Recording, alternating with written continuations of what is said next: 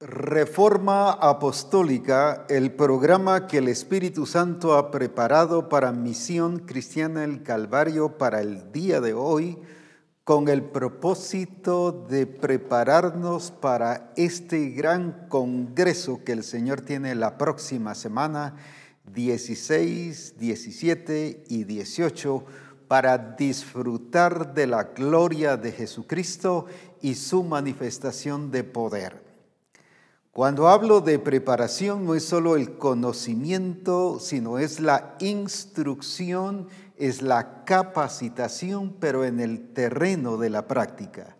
Y es por eso que el Señor hoy nos está llevando y nos llevará a que podamos no solo oír, no solo saber y entender, sino ejecutar para que cuando entremos al Congreso no solo vayamos con conocimiento, sino ya practicando, viviendo lo que el Señor quiere que nosotros hagamos como misión cristiana el Calvario.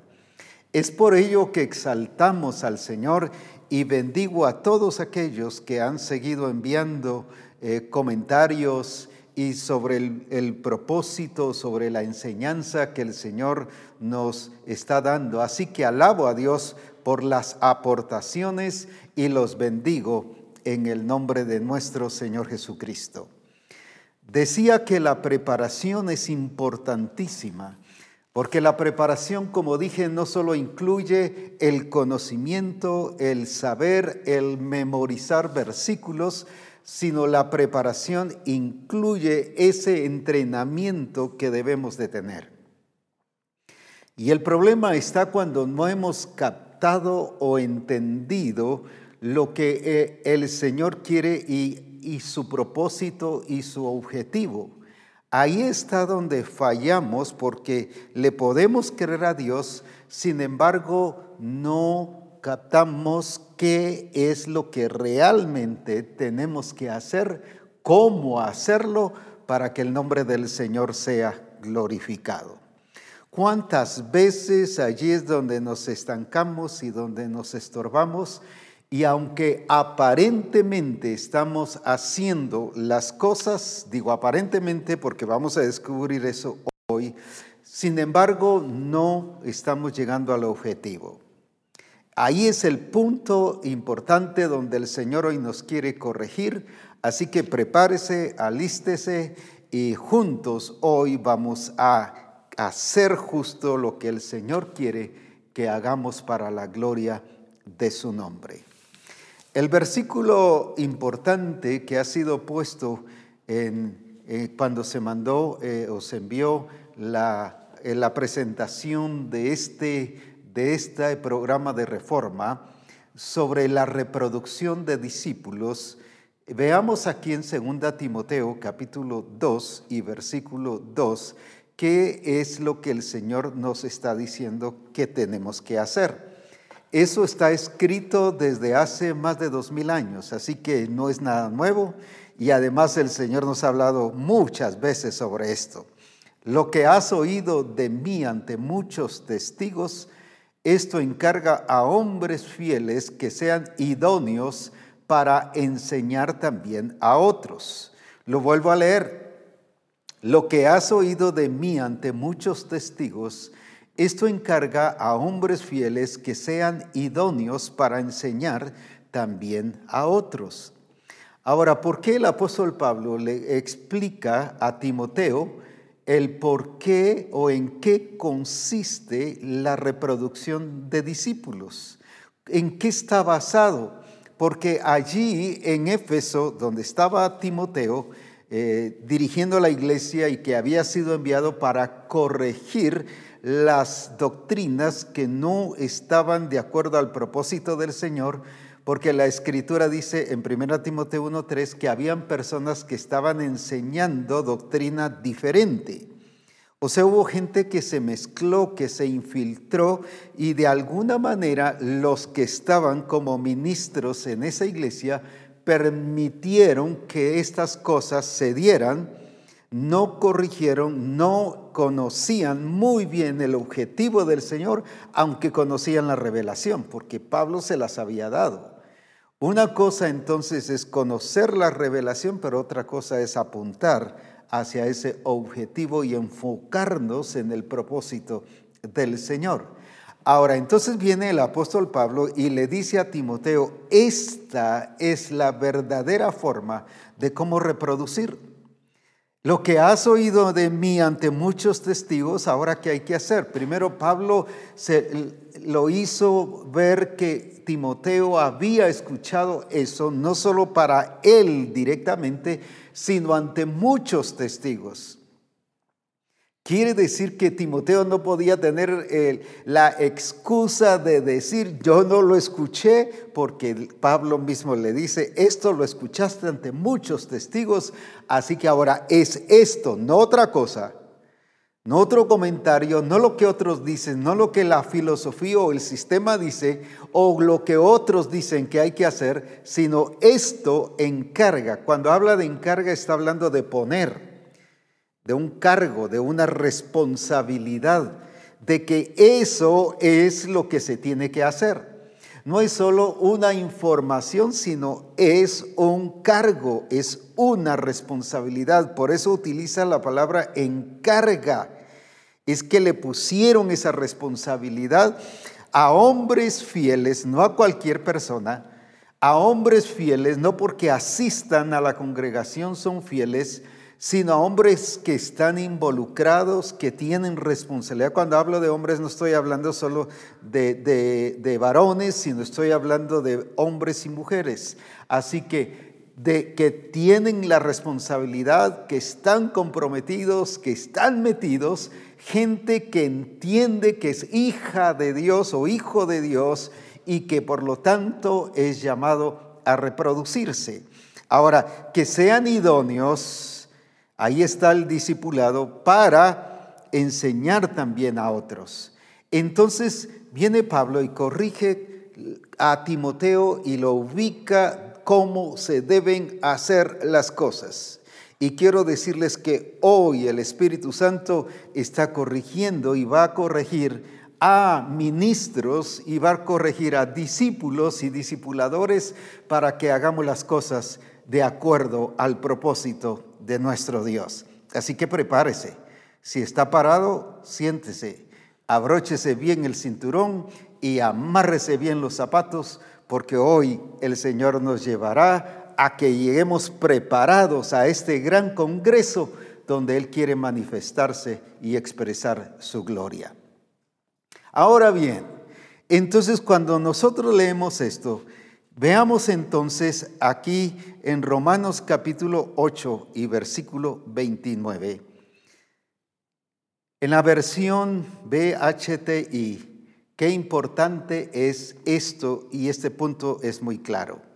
Porque a quienes Dios conoció de antemano, Romanos 8:29, los destinó. Aquí está el encargo, la responsabilidad, aquí está el destino, el objetivo, el plan de Dios para nuestra vida no es otro, también desde el principio, ¿a qué cosa? A reproducir la imagen de su Hijo que había de ser el primogénito entre muchos hermanos. A reproducir la imagen de su Hijo, pero ¿desde cuándo? Nos destinó desde el principio. Ahora, entonces cuando vemos esto, nos damos cuenta que el destino nuestro es reproducir la imagen del, Señor Jesucristo. Y esto se llama discipulado, reproducir discípulos, hijos de Dios, pero no solo hijos, sino que sean discipulados para que sean formados a la imagen de nuestro Señor Jesucristo. Ahora, la escritura dice que para eso nos destinó. El asunto está que estamos teniendo gente que estamos discipulando o pastores que estamos ministrando a los discípulos en la congregación, pero no los estamos llevando a formar la imagen de Jesucristo, sino que solo sean participantes, congregantes que sean activos dentro de los, las, valga la redundancia, las actividades de la iglesia, unos en multimedia, otros en la adoración y la alabanza, otros en los instrumentos, otros enseñando a los niños, pero todo encajado a nivel congregacional cuando lo que el Señor quiere y nos enfoca, fuimos destinados para, para formar la imagen y reproducir la imagen de nuestro Señor Jesucristo. La palabra reproducir, ¿qué es lo que significa? Aquí nos dice entonces, para entenderlo bien, reproducir es transferir y formar la imagen de Cristo en otros. ¿Qué es reproducir? Transferir y formar la imagen de Cristo en otros. ¿Qué significa transferir? Es porque estoy, es como, la, es como cuando hay reproducción, que usted como papá y mamá se reproducen, están transfiriendo no solo información, sino están transfiriendo vida genética, están transfiriendo vida toda la vida y con todas las características para que sea formado un hijo y que de esa manera pueda vivir eh, en relación como familia. Ahora, entonces transferir es esa acción, no, no es de informar, sino porque estoy esperando fruto, estoy esperando resultados. Entonces allí es donde el Señor quiere que nosotros comprendamos que evangelizar no es informar, evangelizar es transferir vida para luego formarlos de acuerdo a la imagen de Jesucristo. ¿Por qué? Porque mi responsabilidad, mi encargo o el encargo que Pablo le dio a Timoteo, dice, esto te encargo esa es la carga que te pongo, pero no una carga de, algo costoso y difícil y duro y que no podemos llevar, sino está hablando de responsabilidad. En otras palabras, le está diciendo, esta es tu responsabilidad. Misión cristiana el Calvario, esta es tu responsabilidad no es solo tener gente en el grupo de comunión familiar, asistentes, participantes que van a escuchar nada más una lección y luego salen y qué linda la comunión, qué precioso estar con los hermanos, pero sin formación. No, esto es llevarlos a que la vida de Cristo sea manifestado, pero que crezcan y se desarrollen para que esté formada la imagen de nuestro Señor Jesucristo. Entonces mi responsabilidad, no solo como ministro, sino como discípulo, es reproducirme. Ahora, sigamos viendo algunas otras, otras imágenes para entender muy bien lo que el Señor nos está diciendo al respecto. Veamos entonces la siguiente que dice, desde el principio el Señor nos confió la responsabilidad de hacer más discípulos. Escuche bien esto, la responsabilidad de hacer más discípulos que cumplan el propósito que desde la creación Dios determinó. No es misión cristiana el Calvario, no es el apóstol Abraham, es Dios el que determinó que tuvieran la misma imagen, no la imagen del pastor, no la imagen del sistema, no la imagen de un aspecto religioso, sino dice conformados a la imagen de Jesucristo. Así que entonces, volviendo a eso, es a la misma imagen, a la semejanza del Padre, que la misma naturaleza sea transferida formándose en cada uno de los nuevos discípulos, haciéndolos responsables de continuar con este propósito para edificar el cuerpo de Cristo. Este punto es muy importante y por eso quise que quedara escrito, porque nos está hablando de esa responsabilidad, de ese destino que me fue dado, de ese encargo que le fue dado a usted, a todos nosotros como hijos de Dios, para que hagamos más discípulos, pero llevándolos a que vivan la misma naturaleza, la misma imagen, conformados a lo que el Padre estableció desde el principio. No es la forma de una institución, no es una forma religiosa, es la vida de Cristo expresada en cada discípulo y eso es reproducir discípulos.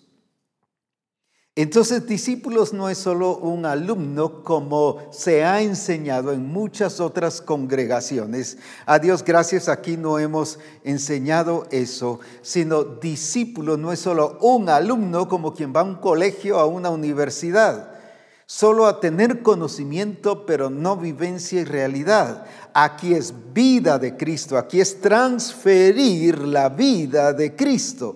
Cuando yo evangelizo, entonces estoy transfiriendo la vida de Cristo.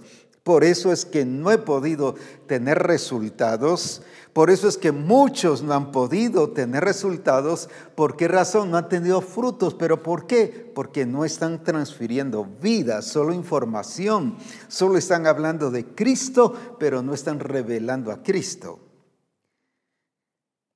Recuerdo una vez que una vez ministrando una pareja bien molesta a la esposa y le digo, pero ¿qué te pasa? Ah, estoy enojada con él, pero ¿por qué? Porque fíjese que vamos a alguna parte y ahí me presenta y le dice a sus amigos y cuando me saludan dice, ya sabemos de usted porque él como habla de usted, muy bonito habla. Y vamos a otra parte igual, mire, muy bonito habla de usted. Pero a mí nunca me dice nada. A todo mundo le dice lo que yo soy, pero a mí nunca me dice nada. Y dice, por eso estoy molesta. Y yo no diría, pero debería estar agradecida, pero es cierto, si no se lo decía a ella, quiere decir que no le importaba lo que ella debía saber que él sentía para ella. Qué importante es eso. ¿Cuántas veces le decimos a los, a los, a los eh, inconversos o a las personas que vamos a evangelizar, Dios es bueno, Dios cambia, Dios es aquí, pero nunca llegamos con Él a decírselo al Señor mismo. ¿Y por qué no se lo decimos? O se lo decimos solo por religiosidad, pero o no se lo decimos porque estamos seguros y estamos claros de que no hemos cambiado del todo. Entonces no estamos ahí en eso de decirle a Él lo que Él es. Y ahí es donde el Señor nos está llevando a que no solo transmitamos un mensaje, sino seamos el mensaje donde transfiramos vida, la genética de Cristo, la vida de Cristo, la naturaleza de Cristo tiene que ser puesta en ellos por causa del nuevo nacimiento al arrepentirse al creer en el Señor, al confesar el señorío de Jesucristo y al entrar en el bautismo donde declaran su muerte, su sepultura y su resurrección y que sean plantados en Cristo Jesús. Qué precioso es la responsabilidad que nosotros tenemos y a eso, eso es reproducir discípulos. Reproducir discípulos no es solo congregarlos, Reproducir discípulos es verlos formados y transformados a la imagen de Jesucristo. Ahí eso es ser, eh, eso es reproducción de discípulos. Veamos otra parte también muy importante cuando nos dice la escritura que fuimos destinados. En otras palabras, nos está diciendo que fuimos elegidos, fuimos hechos responsables para reproducir o sea, para transferir y formar, no solo transferir y formar la imagen de Cristo en otros. No es solo traer hijos al mundo, lo que pasa con muchos, en la mayoría de las familias. Solo traen hijos, pero de allí ya no los forman, no los educan no les enseñan a vivir, no les enseñan a ser responsables, no les enseñan a hacer las cosas. Entonces hijos que se van creando y van aprendiendo en el sistema o en la escuela, los están formando ahí, les están diciendo qué deben hacer, cuando es en casa que tienen que ser formados. Y creemos a veces que porque ya los trajimos al mundo y se les está dando casa y comida, que con eso basta. Hay papás que están en, en, casa y dice, yo paso con la familia, sí, pero pasa viendo televisión todos los días y todo el día. Eso no es tener relación con la familia, eso no es formar a los hijos. Que esté en casa no significa que está pasando y que está teniendo relación con la familia y que los está formando. Entonces allí es donde podemos ver la importancia de la formación. Cuando yo, por ejemplo, estoy formando un hijo irresponsable, un hijo que, por ejemplo, no arregla su cama, no, tiene arreglada su, cuarto, no es responsable con algunas cosas de casa, no se le enseña responsabilidad.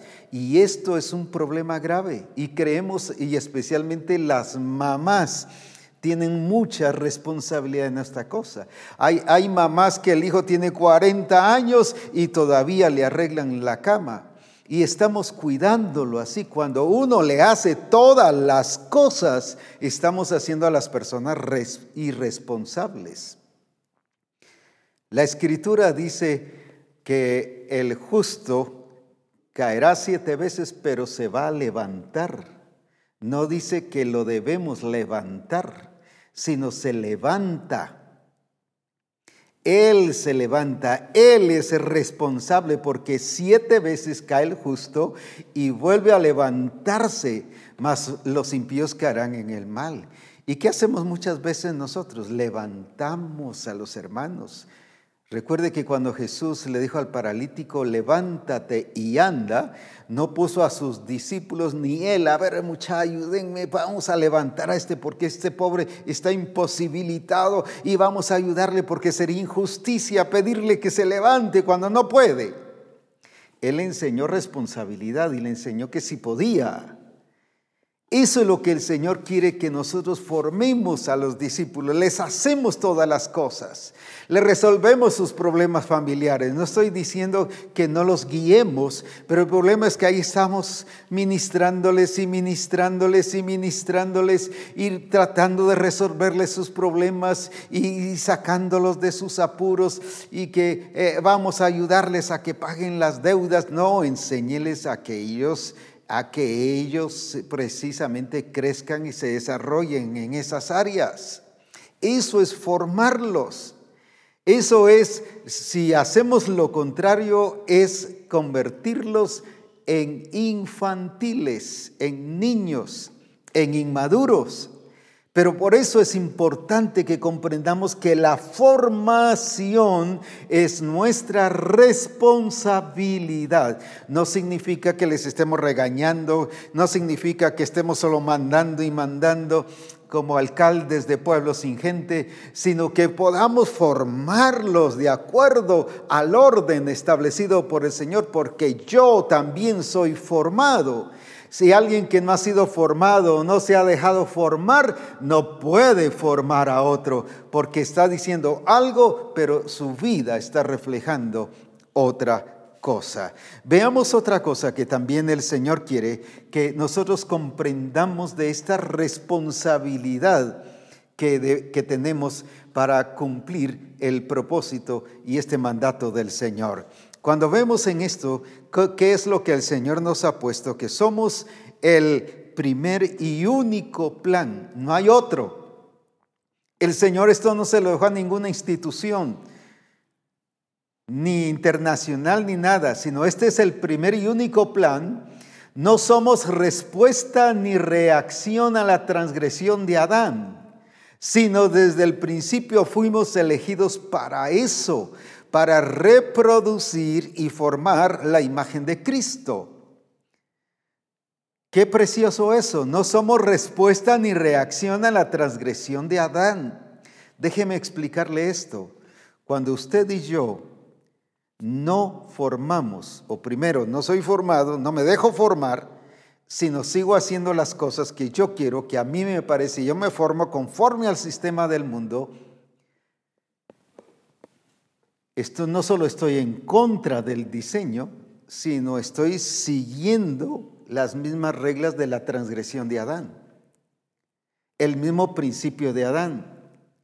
Cuando, eso es una. La otra, cuando yo no formo los discípulos y los discípulos que están bajo mi responsabilidad, por eso esto encarga a hombres, dice la escritura, le dice el apóstol Pablo a Timoteo, y muéstrale su responsabilidad, que ese no es solo su destino, sino que entiendan que es el único plan que Dios tiene. No es un partido político, no son las Naciones Unidas, no es, no es un sistema del mundo, no es una estructura del mundo que es la que debe formar a los discípulos. Somos los hijos de Dios, la iglesia, la gente que ha nacido de nuevo, que somos responsables porque eh, no hay otro plan para que seamos formados, para que se forme en nosotros la imagen del Señor Jesucristo.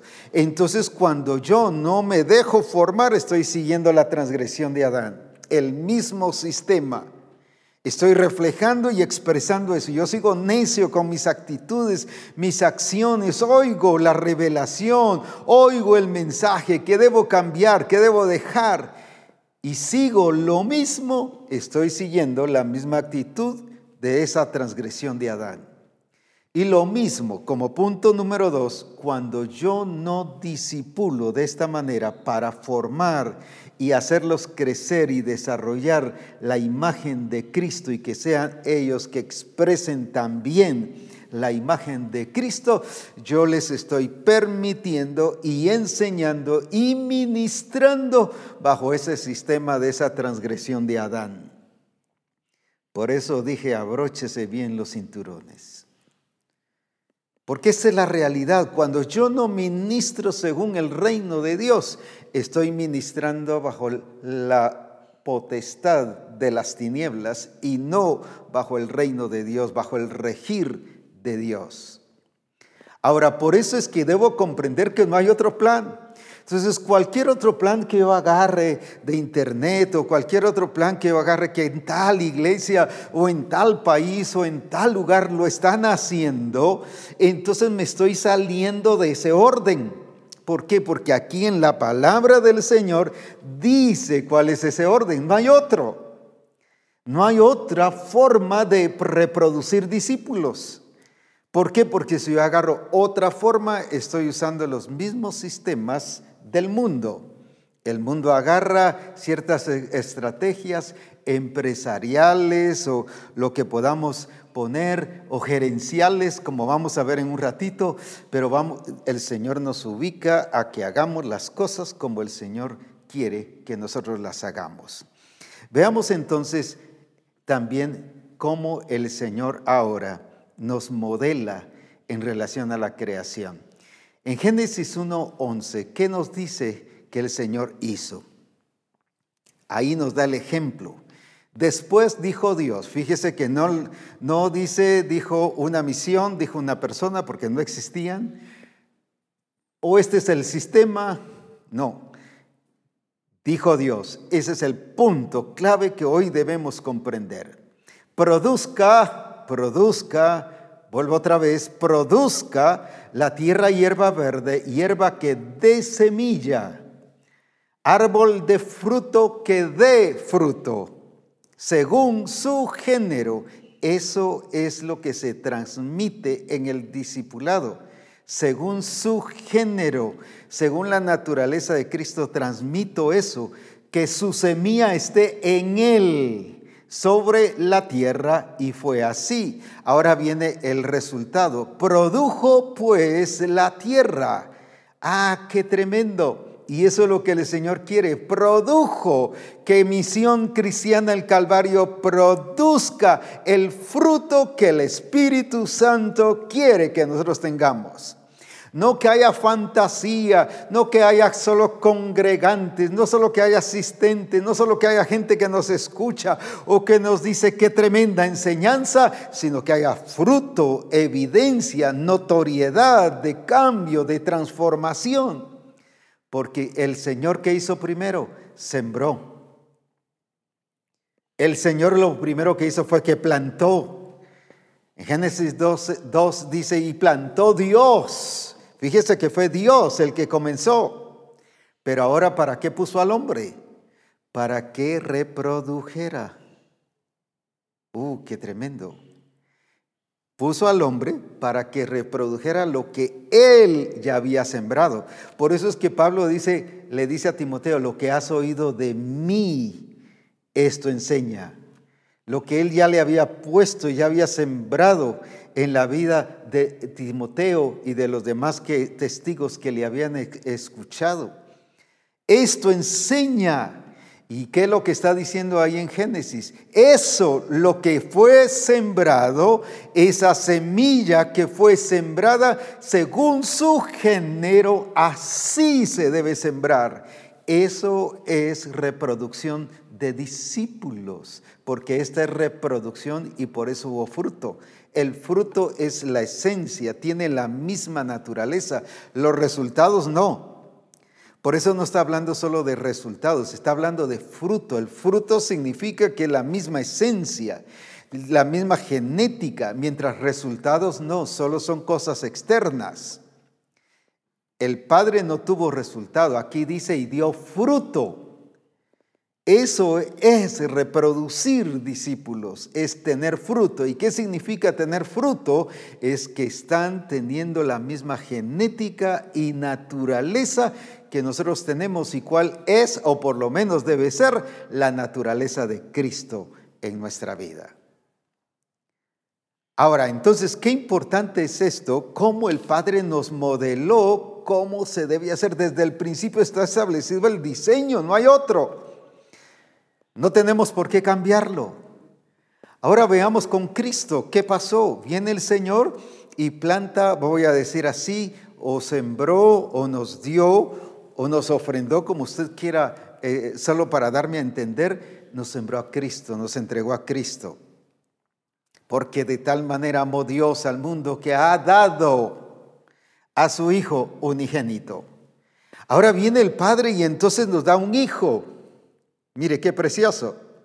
Pero ¿para qué nos da su hijo? Nos da su hijo, o sea, nos da un hijo para que se reproduzcan hijos de Dios, no miembros, no asistentes, no solo gente que se congrega, hijos de Dios. Eso es discipulado. Y por eso es que la escritura dice que eh, debido a eso y como Él murió y resucitó, eh, ahora es el primogénito entre muchos hermanos. Entonces, el Hijo, ¿qué fue lo que dio? Hijos. Ahí está el punto con la misma genética, con la misma semilla, con la misma naturaleza, con la misma expresión, con la misma capacidad, con la misma destreza, con el mismo potencial, con todo el contenido, con toda la esencia exacta de ese hijo. Ahora viene entonces el Señor y nos da a su hijo. ¿Para qué? Para que a través de su muerte y resurrección ahora nos dé hijos, ¿para qué? Nos hace hijos, ¿para qué? Para que veamos que Él también fructificó y por eso es que después Él nos dice, id y haced discípulos. Pero veamos lo que pasó con Moisés. Moisés había entendido diferente lo que era el trabajar, voy a decir así, con liderazgo. Cuando estoy hablando de liderazgo no estoy hablando de discipuladores nada más, sino estoy hablando de todos, ministros y todo discípulo, todo hijo de Dios debe ser un líder. ¿Por qué? Solo lo menciono. Romanos 6, 22 dice que habiendo sido libertados del pecado, fuimos hechos siervos de Dios. Y eso en, en el griego significa líder uno que hace que las cosas sucedan. Es un líder. Ahora, por eso estoy hablando ahora de liderazgo y no, como dije, no quiero que nos confundamos que tiene que ver solo con discipuladores. Todo hijo de Dios tiene que ser un líder. Ahora bien, no líder desde la perspectiva gerencial o de la perspectiva humanista, sino líder desde la realidad del reino de Dios. Ahora quiero hablarles de Moisés aquí en, Números capítulo 11 y versículo 10 al 15. Vamos a leer varios, del 10 al 12, y vamos a leer varios versículos y, y veamos lo que el Señor nos está diciendo. Y oyó Moisés al pueblo que qué hacía? Que lloraba por sus familias, cada uno a la puerta de su tienda, y la ira de Jehová se encendió en gran manera. También le pareció mal a Moisés, no solo a Dios, sino a Moisés y dijo Moisés a Jehová, mire la actitud, y esto es aquí nos da la idea de muchos hermanos, muchos ministros, muchos discipuladores, muchos hijos de Dios, ¿por qué has hecho mal a tu siervo? ¿Y por qué no he hallado gracia en tus ojos que has puesto la carga de todo este pueblo sobre mí? Mire cómo lo miraba, no como un encargo, sino como una carga, eso es diferente. Una cosa es responsabilidad y otra cosa es algo pesado. La carga de este pueblo sobre mí, ahora le estoy echando la culpa a Dios. Concebí yo a, todo este pueblo, lo engendré yo para que me diga, llévalo en tu seno, como lleva la que cría al que mama a la tierra de la cual juraste a sus padres. Y entonces veamos pues cómo, cómo actúa ahora Moisés le estoy hablando, y aquí es donde quiero que reaccionemos, le estoy hablando de Moisés, no le estoy hablando de otro líder, le estoy hablando de Moisés. Moisés, un líder que el Señor usó para abrir el mar. Hoy no tenemos líderes de esa clase, de ese nivel. Un Moisés que hizo que todo un ejército de, de una nación fuera destruida y vencida en el mar. ¡Uh! mire, ¿quién puede hacer una cosa de esas? ¿Qué líder hoy estamos haciendo eso? Así que no le estoy hablando de un líder así común y corriente, de un líder eh, que le gustan solo las cosas sencillas. Estoy poniendo esto como base de un líder que hacía bajar pan del cielo todos los días, que tocaba la peña y salía agua. ¿Qué líder hoy está haciendo eso? Así que no le estoy hablando de un líder común y corriente. Pero mire cómo estaba este líder ahora, decepcionado. Y más adelante dice que hasta se quería morir. Quería que, que se terminara todo. Mejor mátame, Señor, mejor que esto se acabe. Me parece que estoy hablando de ti. Me parece que estoy hablando de muchos. Así que si dices, uy, eso me tocó a mí, pues es cierto, para eso el Señor está, está haciendo que hablemos, para que nos corrijamos. Pero entonces viene, ¿y qué le dice el Señor en el versículo 16 y 17? Si seguimos leyendo hasta el 15, nos dice que, que ahí él se quería matar, que él quería allí dejar todo. Pero ahora, ¿qué le dice el Señor en el versículo 16 y 17? Entonces Jehová dijo a Moisés, mire, aquí viene la revelación de Dios sobre cómo hacer discípulos o líderes, porque él se quejaba de la falta de liderazgo, ya se había aburrido una vez llega Jetro y le dice, estás haciendo mal. Ah, divide a la gente en grupo y que esos trabajen y que ellos hagan aquí, unos de 40, de 50, de 100 y les da el número ahí para que él haga. Ese es un discipulado gerencial. Pero ahora mire lo que le dijo el Señor. Este es el verdadero discipulado y de esto es lo que estamos hablando hoy. Reúneme 70 varones. No es que estemos poniendo ahora el número 70 eh, como número clave. No, solo dice que eso le dijo el Señor. de los ancianos, o sea, gente madura de Israel. No está hablando de vejez, no está hablando de gente desfallecida, gente que ya no quiere nada, de gente jubilada, está hablando de gente madura. Que tú sabes, ahí está el punto importante, que son ancianos del pueblo y sus principales, y tráelo a la puerta del tabernáculo de reunión y esperen allí contigo. Y yo descenderé, aquí está el punto, la transferencia que nos estamos refiriendo el día de hoy. Y yo descenderé y hablaré allí contigo. Y ahora, ¿qué veis? ¿Qué le dice el Señor? No enséñales, dale seminarios, dale, sino que dice, y tomaré del espíritu que está en ti y pondré en ellos y llevarán contigo la carga del pueblo y no la llevarás tú solo. Y luego nos dice qué hizo Moisés, más adelante en el versículo 25, que ya eh, todas esas cosas, entonces Jehová descendió en la nube y le habló y tomó del espíritu que estaba en él y lo puso en los setenta varones ancianos, y cuando posó sobre ellos el Espíritu, profetizaron y no cesaron. Funcionaron, empezaron a actuar, empezaron a activarse. ¿Cuándo? No cuando les dio conferencias, no cuando les dio lecciones, sino cuando, cuando les fue transferido el Espíritu de Moisés. Eso es el punto importante. Eso es lo que el Señor quiere que como ministros en la congregación transfiramos el Espíritu de Dios, el Espíritu de la vida de Cristo en nosotros, se lo transfiramos a la gente.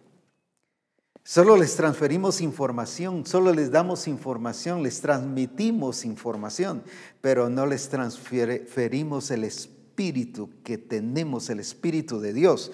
No estoy hablando de nuestras actitudes o de nuestras necedades o caprichos o de nuestras metas y objetivos. Estoy hablando del espíritu de Dios que está en nosotros.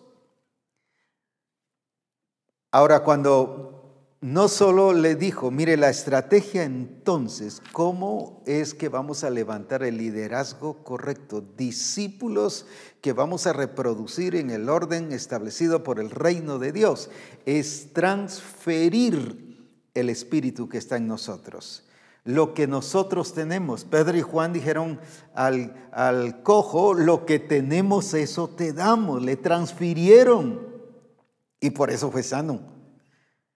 Nosotros nos hubiéramos puesto, sí, sana, sana, sana, sé libre, que ahora y, hubiéramos impuesto manos y que se levante este cojo, que camine. No, ellos solo le dijeron, te damos lo que tenemos, le transfirieron lo que tenían. El verdadero discipulado, cuando no tiene eso, solo tiene conocimiento, solo tiene información, pero no tiene esa transferencia. ¿Cuándo fue que estos empezaron a profetizar? ¿Cuándo fue que se activaron? ¿Cuándo fue que empezaron a actuar? Cuando les fue transferido de parte de Dios el espíritu que tenían en Moisés.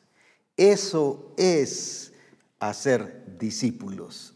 No es entonces solo que ya en la lección, que ya en el discipulado les hemos enseñado, pero si yo les he predicado, pero si yo les he dicho, no, es necesario que nosotros transfiramos ese Espíritu de Dios que está en nosotros en la vida de las personas.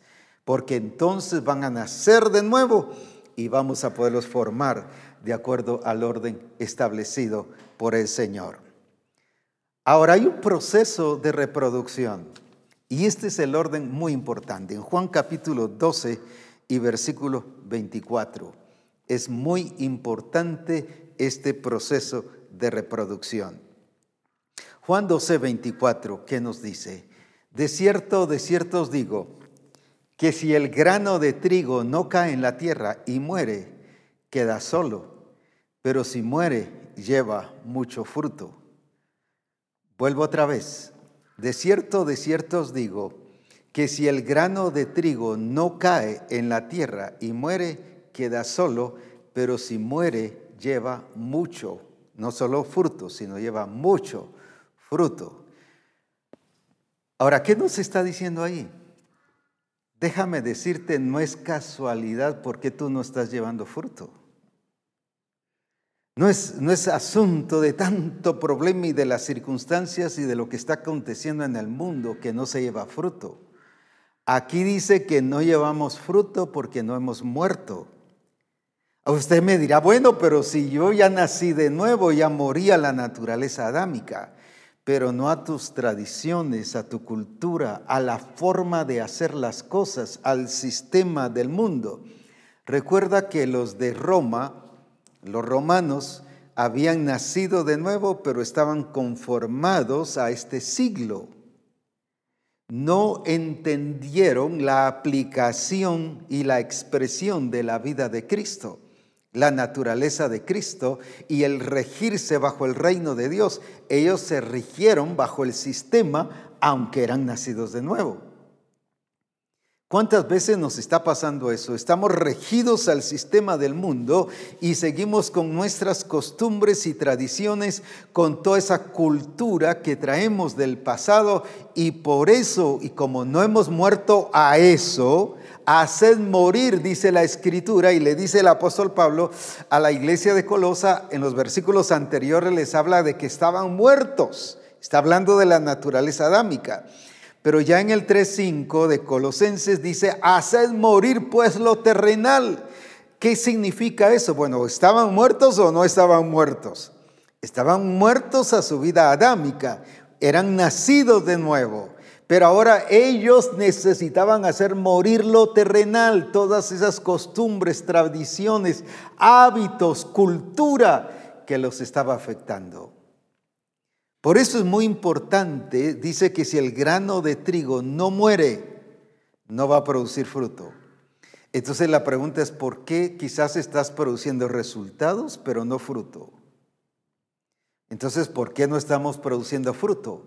Porque no hemos muerto, todavía seguimos con nuestra costumbre de discipulado, con nuestra costumbre o tradiciones o buscamos métodos humanos de discipulado o el sistema que algunas iglesias están utilizando de discipulado y los estamos tratando de mezclar. Por eso es importante el que nosotros cuidemos. Eso le pasó a la iglesia de Éfeso.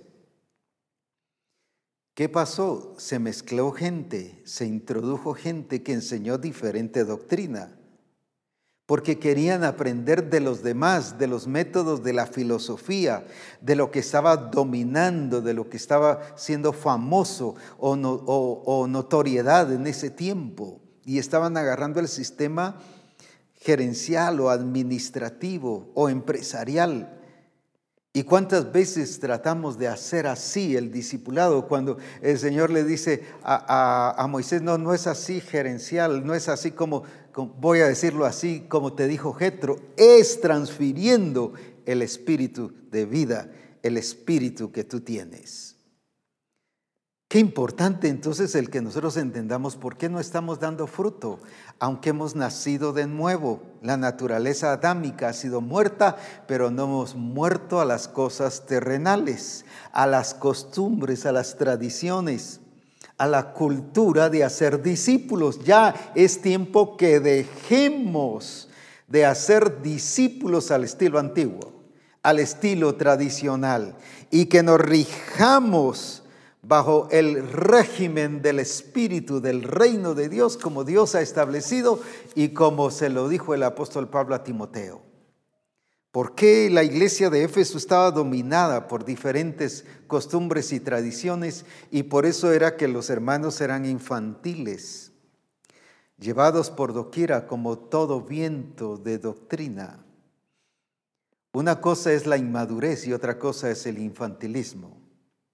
La inmadurez es un proceso y eso cambia madurando, pero el infantilismo es algo crónico, es algo dañino, es algo que estás necio haciendo lo mismo siempre, aunque se te dice y se te revela que lo que estamos, que lo que el Señor dice, pero yo sigo haciendo lo que yo quiero. Eso se llama infantilismo. Esa es la gran diferencia de inmadurez e infantilismo. Ahora viene el apóstol entonces y ubica a Timoteo y le dice, no, no es así, es transfiriendo, es encargando, o sea, encarga, ponles la misma responsabilidad que tú tienes y que yo puse en ti, pónselas a ellos.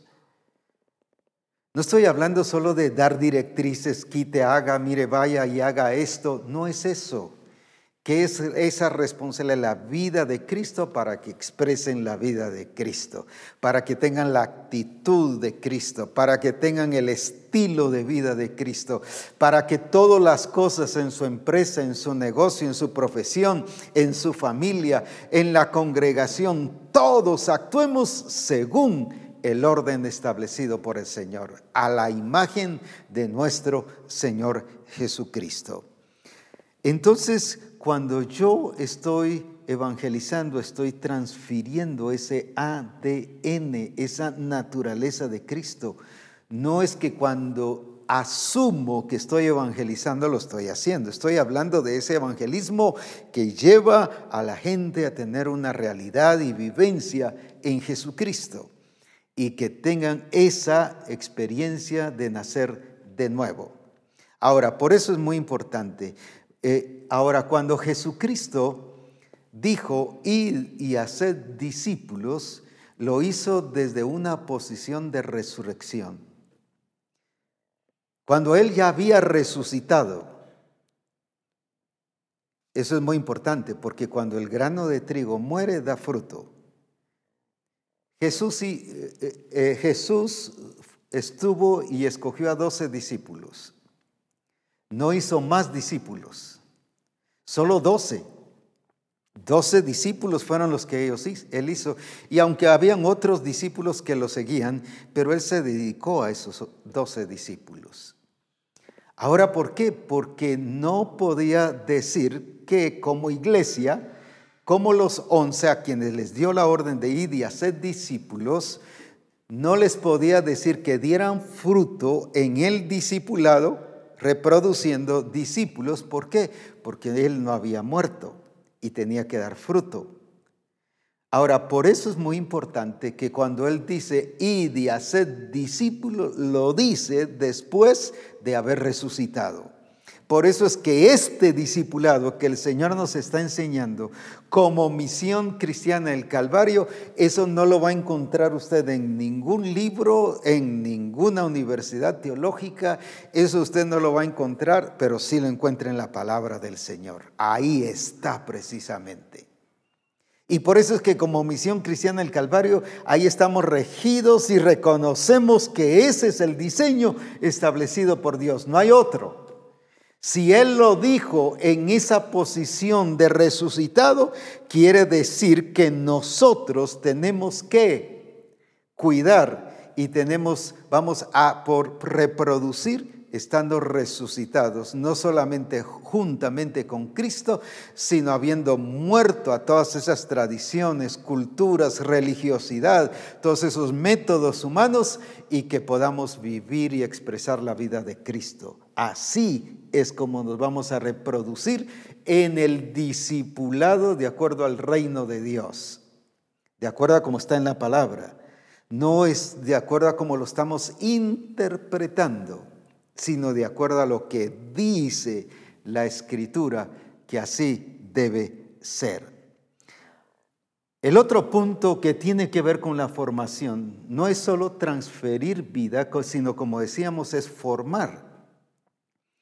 Y para formar tienes que tener cuidado mucho el vientre que te formó. Cuando hablo del vientre, estoy hablando de la congregación donde estás. Cuando yo me convertí y muchos años, y creo que en algunas otras congregaciones todavía se canta, se cantaba, no me importa la iglesia que vayas. Quiero decirles que a mí sí me importa la iglesia donde voy. A mí sí me importa con quién me relaciono. No es que me pueda, claro, me puedo relacionar con todos, pero no tener comunión con todos, que es diferente.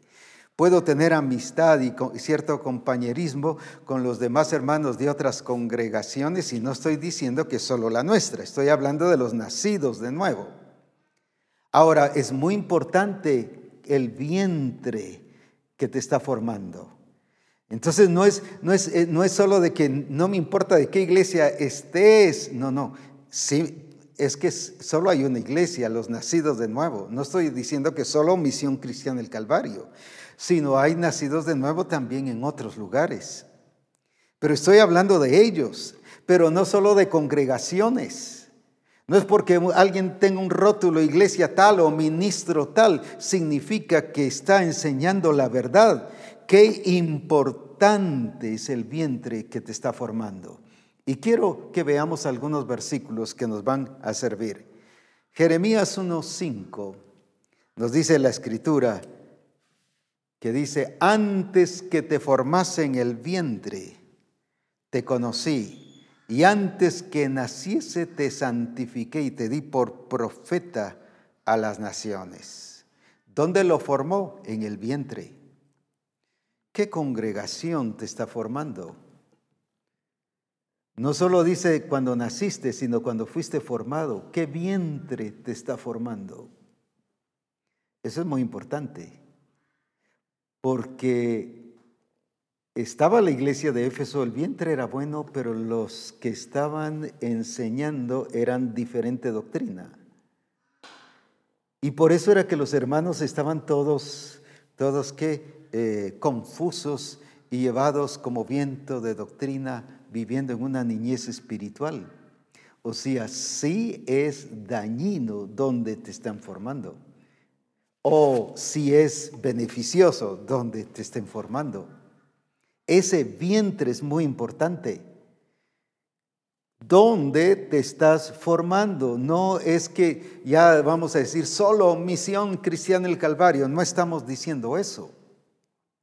Pero donde te hablen la verdad y donde te enseñen a vivir en la verdad, no en la fantasía, no donde tú quieras, no donde tú uh, puedes hacer todo lo que tú quieras, sino donde hacemos lo que el reino de Dios dice. Entonces a mí sí me importa con quién me relaciono, a mí sí me importa con qué ministros me junto, a mí sí me importa qué congregación, qué vientre es el que me está formando, porque dice fui que te formé en el vientre de tu madre.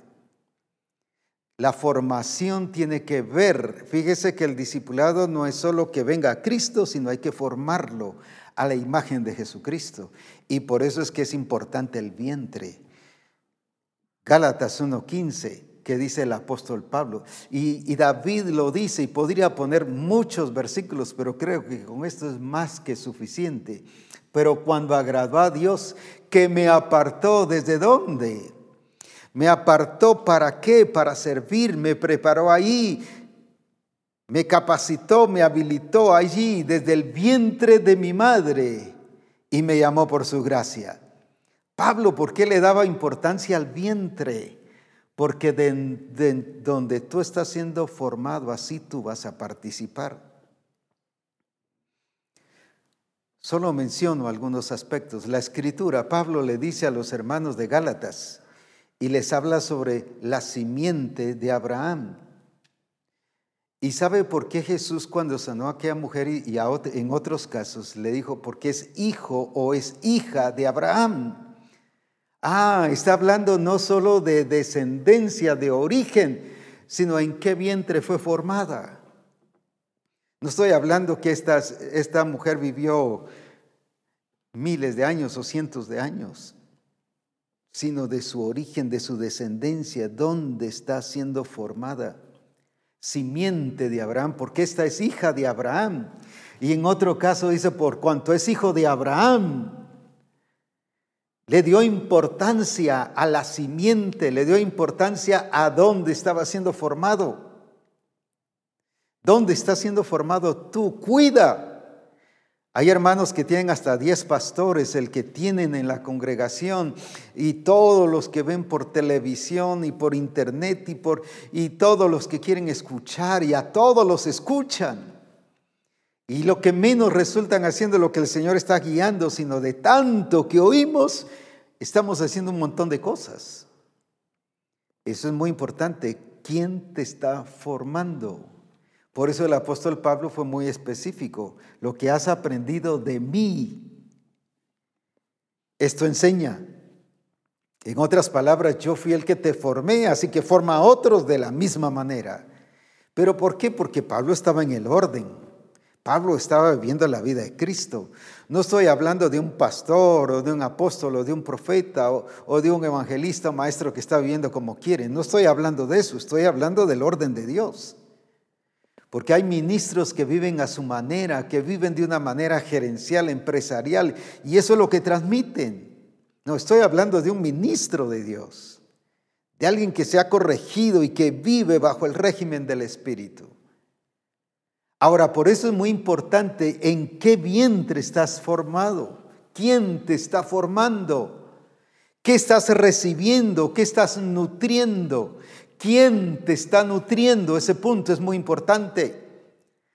Yo en lo personal cuido que estoy escuchando y aunque hayan otras voces, no las recibo, solo dejo entrar aquello que veo que es a la luz de la palabra que se ajusta lo que es del Señor.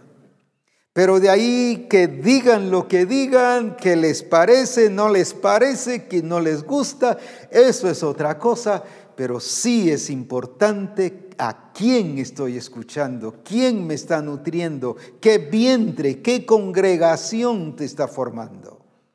Porque si en esa congregación te permiten, hermano, no se preocupe, haga usted lo que pueda, ahí ya te dañaron, te afectaron, te hicieron inútil, te paralizaron y te hicieron un discípulo errado. Por eso es que Misión Cristiana del Calvario las congregaciones y los ministros tenemos que ser personas fieles, como dice, hombres fieles, congregaciones fieles, personas fieles. Porque a cuanto has sido fiel en lo poco, te pondré en lo mucho. El Señor le importa la fidelidad. No es que te no es que puedas estar relacionando, teniendo comunión o escuchando a cualquier persona por escuchar a cualquier persona, resulta después creyendo un montón de cosas y ya después no sabes ni qué hacer. ¿Quién te está nutriendo? Ese punto es muy importante. ¿De qué lomos vienes? ¿Dónde está tu origen? Uh, cuando vemos que le dijo simiente de Abraham, o viene Pablo y les dice a los de Gálatas, porque simiente de Abraham somos. ¿Qué les está diciendo? Así como Abraham dice, Dios trazó un plan generacional para él. Eso es lo que está en ustedes. De acuerdo al origen, de acuerdo al ADN, de acuerdo a esa genética. Así es como deben funcionar, así es como deben vivir. Por eso es que el origen y el vientre es muy importante. Simiente de Abraham somos, dijo para que en Abraham todas las familias de la tierra sean bendecidas. Y ahí fuimos alcanzados tú y yo. Entonces, ¿qué está diciendo? De acuerdo a eso, que Abraham fue un vencedor, que Abraham le creyó a Dios, por eso es que yo puedo creerle, no solo porque Cristo está en mí, sino de la simiente donde vengo. ¿Qué hizo Abraham? Permaneció fiel al Señor. Qué importante es eso, tu origen, tu ADN. Vive de acuerdo a la naturaleza que tienes puesta por Cristo en tu vida. Dice que los hijos de Dios son los que han sido engendrados no de voluntad de hombre, ni de carne, ni sangre, sino voluntad de mi Padre, que hemos sido engendrados. Está hablando de genética, de ADN, de naturaleza, y así es como debemos de vivir. Cuando pensamos, por ejemplo, en David,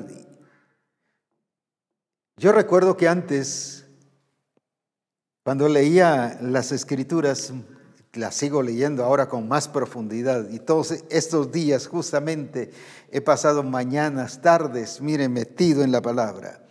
Pero me refiero cuando leía todas esas cosas de, de genealogía y decía, y fulano de tal engendró a tal, y fulano de tal engendró a tal, y fulano de tal engendró a tal, y miraba ahí una gran listona de genealogía.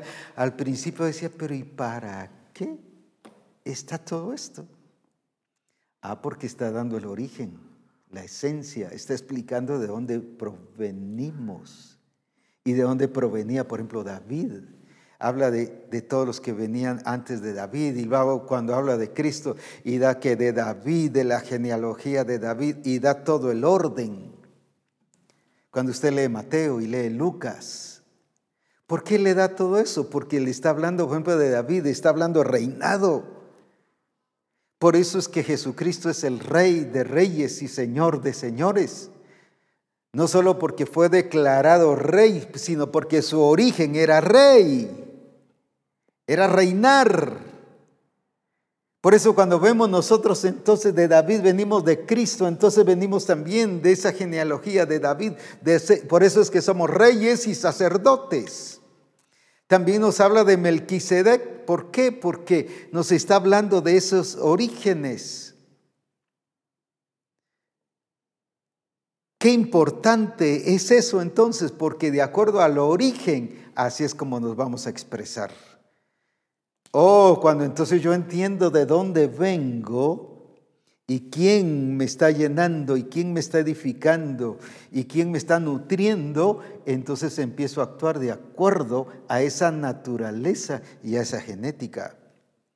Cuando yo leo, por ejemplo, a Gedeón, digo, no hombre, tanto recurso que tenía Gedeón y el Señor les quita a, a, miles y miles de personas que eran buenas, que eran capaces, que eran un gran ejército. Pero el Señor le dice, con estos 300 salvarás a Israel de la mano de los madianitas. Entonces yo entiendo que puedo ser un vencedor. Cuando yo entiendo entonces todo eso y ahora más cuando entiendo de dónde vengo de Jesús, tengo la naturaleza de Cristo, la vida de Cristo y por eso era que Pablo decía, todo lo puedo en Cristo que me fortalece. ¿Por qué nosotros fallamos y decimos sí, todo lo puedo en Cristo? Lo tenemos como un eslogan, como una repetición, como un versículo de memoria, pero en la práctica no porque no hemos entendido del origen de dónde venimos. Y Pablo sí decía, yo todo lo puedo en Él, pero ¿por qué? Porque vengo en Él, de Él, y fui formado en Él. No solo nací y tengo la simiente de Cristo, sino fui formado y desde el vientre de mi madre me apartó y me escogió para que yo sirviera al Señor. ¿Dónde está siendo formado? Quiero decirte que al Señor le importa el vientre ¿Dónde está siendo formado? La pregunta es por qué el Señor no sanó y le quitó la esterilidad a Sara en Ur de los Caldeos. ¿Por qué razón ahí no la sanó? Si, si iba a ser un milagro y por qué no se lo hizo ahí. ¿Por qué no, se, no la sanó y le quitó la esterilidad cuando estaban en Babilonia? Porque entonces Isaac iba a ser formado bajo esa cultura babilónica. ¿Por qué razón no la sanó cuando estuvieron en Egipto? Ah, le cuidó su vientre. Uh, ¿Por qué no la sanó antes? Sino la sanó hasta cuando, ¿por qué la visitó hasta ahí donde ya estaban en el lugar que el Señor le había dicho que estuvieran, que fueran? Porque allí él iba a ser levantado bajo el orden del Señor y ser el hijo de la promesa. Ismael, aunque el Señor le dijo que a Abraham y a Sara que iba a bendecir a Ismael, pero le dijo, pero el hijo de la promesa es Isaac. Mire qué precioso. Sí, pero está el Señor bendiciendo a otros, gloria a Dios, pero ¿quiénes son los hijos de la promesa? O sea, sí le interesa al Señor nuestro origen. Sí le interesa al Señor dónde, en qué vientre estamos siendo formados. ¿Por qué no permitió el Señor en esta y en otra? En otro lugar, porque el Señor quería que fuese formado bajo los principios del reino de Dios. Y por eso Isaac aprendió de su papá. aprendió a sembrar, aprendió a cosechar, a ser fructífero, productivo. ¿Por qué? Porque así pudo hacerlo. Qué importante entonces es quién te está formando. Si estás siendo formado por un perdedor, ese está formando un montón de perdedores. Si te está formando un pastor cansado, fatigado, todo, todo necio, todo rebelde, todo que no se mete al diseño y al propósito, esa es la generación que está formando. Puro liderazgo de esa misma forma. ¿Quién te está formando?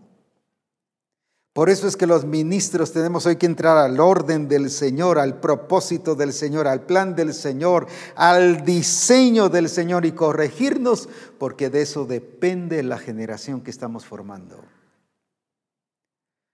¿Cuántos pastores y cuántos ministros que están formando, que son fracasados o, discípulos o discipuladores que están en el grupo de comunión familiar, que están estancados, fracasados y que su grupo no crece, no prospera, no da fruto, esa es la generación que está formando.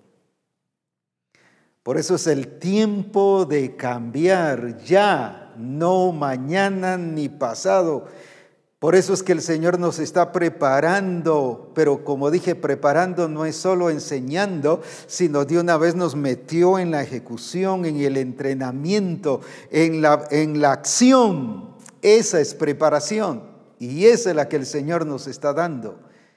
No solo para el Congreso, sino para que cuando ya entremos al Congreso la otra semana, entremos ya dando frutos, reproduciendo discípulos pero acorde al diseño y al orden del Señor. Imagínate cuando yo me convertí y lo escuché por muchos años, un coro que cuando ah, se cantaba había mucha gente que hasta lloraba y levantaba sus manos. Y por ejemplo se cantaba, Él me levantará. Él me levantará. Y suena bonito, pero leo en la escritura que siete veces caerá el justo y, Él, no Él me levantará, sino Él se levantará. ¿Qué clase de discípulos estamos haciendo y formando? Por eso es muy importante a quién estamos formando y, por, y qué estamos formando en ellos. Si yo soy fracasado, si yo soy un inútil, si yo soy estancado, si yo soy uno que no doy fruto, eso es lo que estoy formando, gente a ese nivel. Júntate con desanimados y terminarás desanimado. Júntate con fracasados y terminarás fracasado. Júntate con rebeldes y rebelde terminarás. Pero no solo es porque te juntes, sino que somos. Somos ministros que estamos dando fruto, pues vamos a producir fruto. Porque lo que el Señor estableció en Génesis 1 es que la tierra diera fruto y dice, y produjo fruto. Y eso fue lo que Adán y Eva realizaron, reprodujeron lo que había dado fruto. Ahí es, esos principios por eso no cambian. Es el único plan y diseño que él estableció. Rebeldes no pueden criar hijos obedientes. Estancados no pueden criar hijos que se están, o discípulos que se están reproduciendo. Por eso es que es necesario que hoy haya un cambio en nuestra vida, en nuestra actitud de servir a Dios, de reconocer a Dios ¿Quién es el que tiene el primer lugar en nuestra vida? Por eso es que hay discípulos que su familia es el primer lugar. Y quiero decirte que cuando pones a tu familia en primer lugar antes que a Dios, estás maldiciendo a tu familia. ¿Sabes por qué? Porque el orden es buscar primero el reino de Dios y todas las demás cosas vienen por añadidura pierdes esa añadidura y esa bendición de Dios a tu familia. Cuando tu trabajo es el primer lugar, estás maldiciendo tu trabajo. Con razón no prosperas. Y si prosperas un poquito, solo son, como decimos aquí en Guatemala, llamará de tusa, solo fuego que se levanta y se apaga. ¿Por qué? Porque no estás bendiciendo tu trabajo, tu profesión, tu vida, tu familia. Cuando se le enseña al discípulo que amarás a Dios sobre todas las cosas, que le estemos dando a Él el primer lugar y reconocerle como el Señor y el creador de todas las cosas y como mi Señor, entonces sí produzco el fruto adecuado y de acuerdo a lo que el Padre ha destinado. Si hay una iglesia que te está formando así como los que he mencionado, déjame decirte, ni el ministro ni la iglesia sirve. Porque todos tenemos que entrar en ese orden. Todos tenemos que entrar en el orden del Señor porque ahí es donde Él se manifestará y se glorificará. Y cuando yo reconozco al Señor como cabeza y como el Señor de mi vida y de la familia y de mi familia, el que gana soy yo y mi familia, porque somos bendecidos, porque estamos ajustados a la bendición del reino de Dios. Pero lo mismo es tu trabajo. Cuando estás perdiendo tu accionar y tu vida en el Espíritu, tu búsqueda al Señor, no estoy hablando que dejes de trabajar, sino cuando ocupa el primer lugar. Te lo explico de esta manera. El Dios, hablando del Dios mamón, del Dios del dinero, no es que el dinero sea malo, no es que tener dinero sea pecado, sino el dar el lugar a eso porque resulta siendo tu Dios. En estos días platicando con una persona y me decías que soy ateo, yo no creo en Dios, ni me sujeto a Dios, ni respeto a Dios. Pero si tu Dios es el ateísmo, Leo, ¿cómo así me dices? ¿Es que lo que te gobierna es tu Dios? Y ese tu Dios es el ateísmo. Eso es lo que te está gobernando. No es que yo no creo en Dios, sí, pero tienes un Dios que se llama ateísmo. Entonces, eso es lo que pasa. Hay cosas que les hemos dado el primer lugar antes que a Dios, porque pensamos que darle lugar a Dios es servir en la congregación. Y sí, es parte de eso, pero es a nivel general, en la empresa, a nivel personal, es ir y hacer discípulos a todas las naciones. Entonces el Señor quiere que reconozcamos a Él porque esa formación es la que el Señor quiere, que tengamos una formación de reino de Dios a la imagen, que reproduzcamos la imagen de Jesucristo. A eso hemos sido destinados.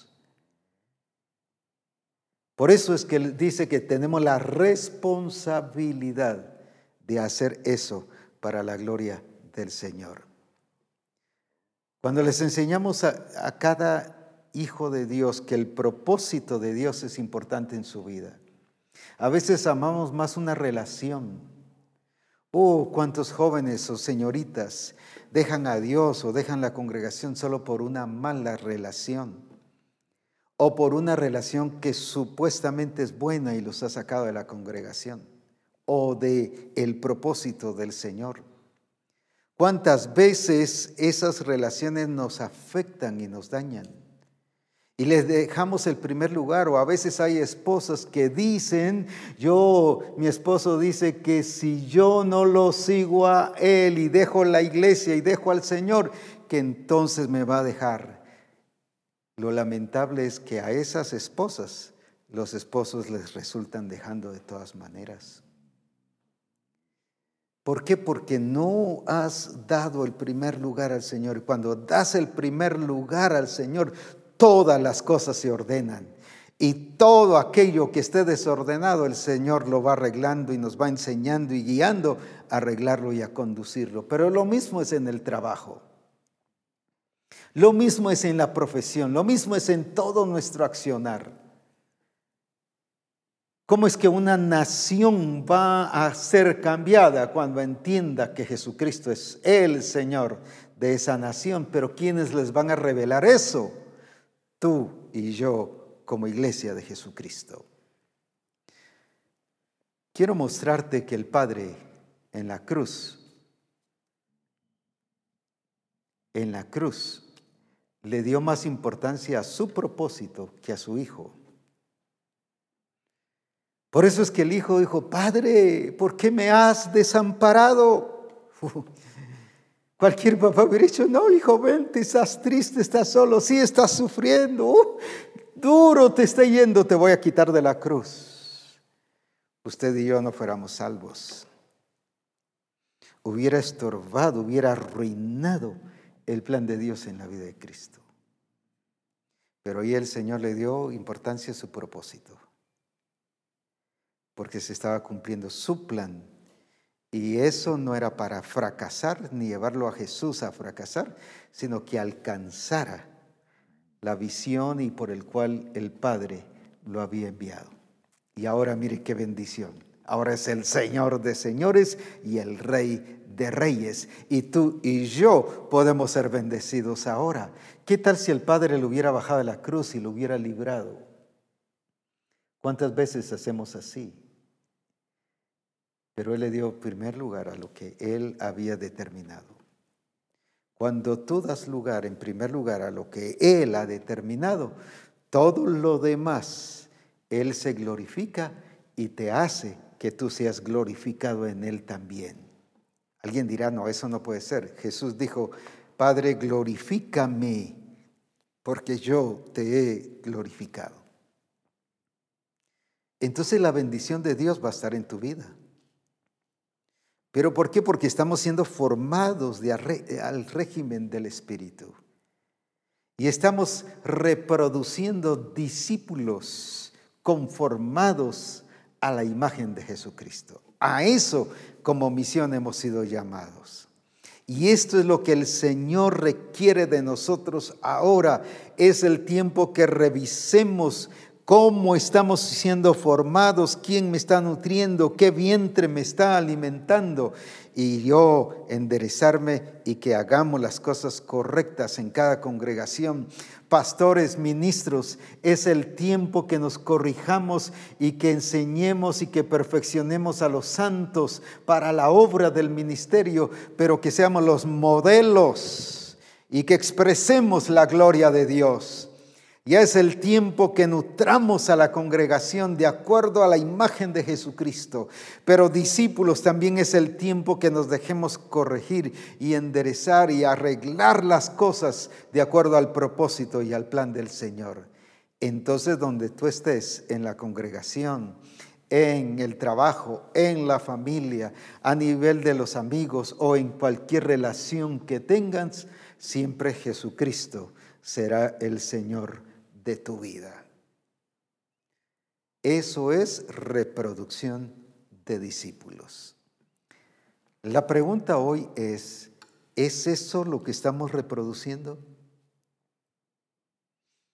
¿Será que es eso lo que estamos modelando también? No solo como ministros, sino como discípulos. Recuerda que la gente te lee no lo que tú dices, sino lee tu vida. Te ve, nos ve. La gente se da cuenta no solo de lo que decimos, sino de lo que hacemos y de lo que somos. Porque lo que se reproduce no es lo que digo, lo que se reproduce es lo que soy. Por eso es que es transferencia. Se reproduce lo que soy.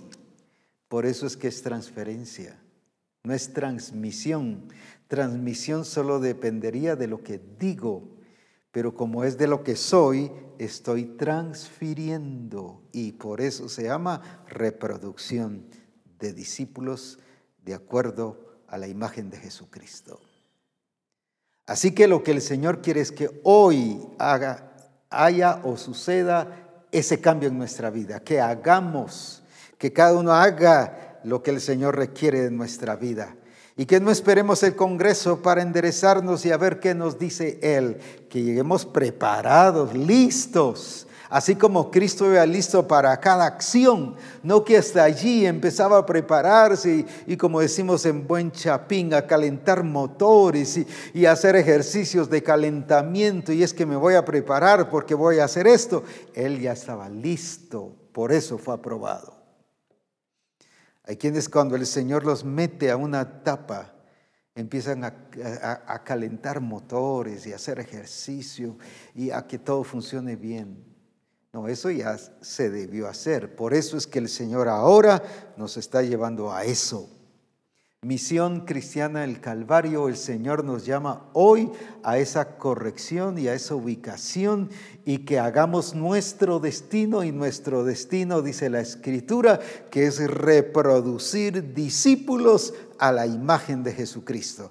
Es transferir lo que somos, lo que tenemos, la vida de Cristo en nosotros. Entonces sí, y solo así las naciones conocerán a Jesucristo como Señor de nuestras vidas. Así que presentémonos ante Dios, no solo para el Congreso, sino desde ya, desde hoy, ministros corregidos, esposas de pastores corregidas, asistencia pastoral corregido, discipuladores corregidos, discípulos corregidos, para enseñar y expresar el orden del Señor. Lo que has aprendido de mí, esto enseña a hombres fieles para que ellos también enseñen a otros. Pablo enseñándole a Timoteo. Timoteo enseñándole a hombres fieles. Y estos hombres fieles enseñándole a otros. Cuatro generaciones. Pablo a Timoteo, Timoteo a hombres fieles y hombres fieles enseñándole también a otros. Mira, es generacional el discipulado. ¿Por qué? Porque es transferencia, no es transmisión.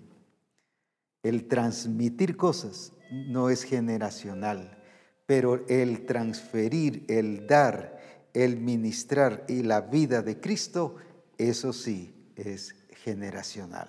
Así que adelante, listos para este Congreso, no alistándonos y calentando motores ya el primer día o el día lunes, ya listos para empezar el martes, sino viendo la gloria de Dios desde ya en todo. Así que prepárate, misión cristiana el Calvario, el Señor quiere y requiere que ya vayamos listos para ver su gloria, la gloria del unigénito Hijo de Dios.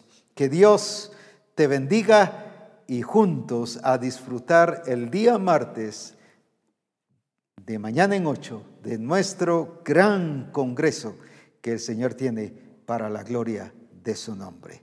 Prepárate y agradecemos las siembras que han llegado y les bendecimos en el nombre de nuestro Señor Jesucristo. Nos vemos el próximo o el siguiente martes para adorar y bendecir el nombre del Señor.